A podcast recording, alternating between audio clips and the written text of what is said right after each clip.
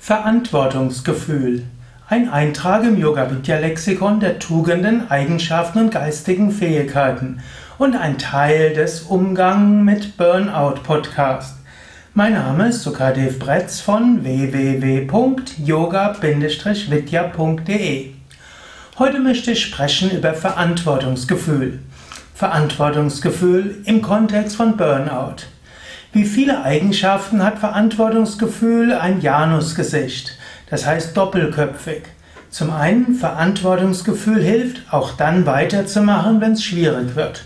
Jemand, der ständig alles in Frage stellt und ständig überlegt, soll ich das machen, soll ich das nicht machen, jeden Tag neue, die grundsätzlichsten Fragen wieder aufwirft, ist jemand, der gestresst ist. Viel geistige Energie geht verloren, wenn man immer wieder von neuem entscheidet.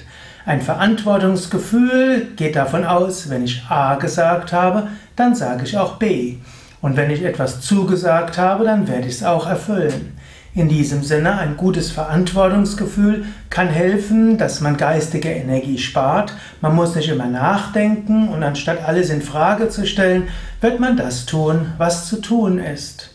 Daher, ein gutes Verantwortungsgefühl kann ein gutes Gegenmittel sein gegen Burnout und geistige Erschöpfung. Es gibt aber auch das zweite Aspekt von Verantwortungsgefühl. Wenn man zu viel Verantwortungsgefühl sich aufhalst und sich für alles verantwortlich fühlt und wenn dieses Verantwortungsgefühl dazu führt, dass man nicht in der Lage ist, auch mal abzuschalten, dann ist das auch nicht so positiv. Gerade wenn man nicht loslassen kann, wenn man nicht etwas flexibel umgehen kann, wenn man merkt, es tut einem nicht so gut, dann kann es sein, dass man sich irgendwo überlastet. Also ein gutes Verantwortungsgefühl ist gut. Entscheidungen, die man getroffen hat, zu achten, ist wichtig. Seiner Verantwortung gerecht zu werden, ist auch wichtig. Und öfters muss man auch fragen, anstatt wie sollte ich es machen, überlegen, wozu habe ich mich verpflichtet, was habe ich gemacht. Und das nimmt, das äh, führt dazu, dass man nicht ständig wieder neue, die gleiche Sache neu entscheiden muss. Ja, aber genauso wichtig ist auch, dass man auch bei aller Verantwortung sich bewusst wird, man hat auch Verantwortung langfristig. Ich sage gerne, es geht weniger darum, dass du dich um dich kümmerst. Denn Menschen, die zum Burnout neigen, sind ja oft solche, die vielen Menschen helfen wollen, die Gutes tun wollen. Wenn man ihnen sagt, du musst dich um dich selbst kümmern, dann ändert man irgendwie ihre Lebenseinstellung und da stellt dann die Sinnfrage. Wenn man aber sagt, du musst dich darum kümmern, dass du noch in fünf und in zehn und in zwanzig Jahren aktiv tätig sein kannst, und dafür, dass du auch künftig aktiv tätig sein kannst, dazu musst du auch das tun, was nötig ist, um dich zu regenerieren. Wenn man das sagt, dann ist das etwas Gutes.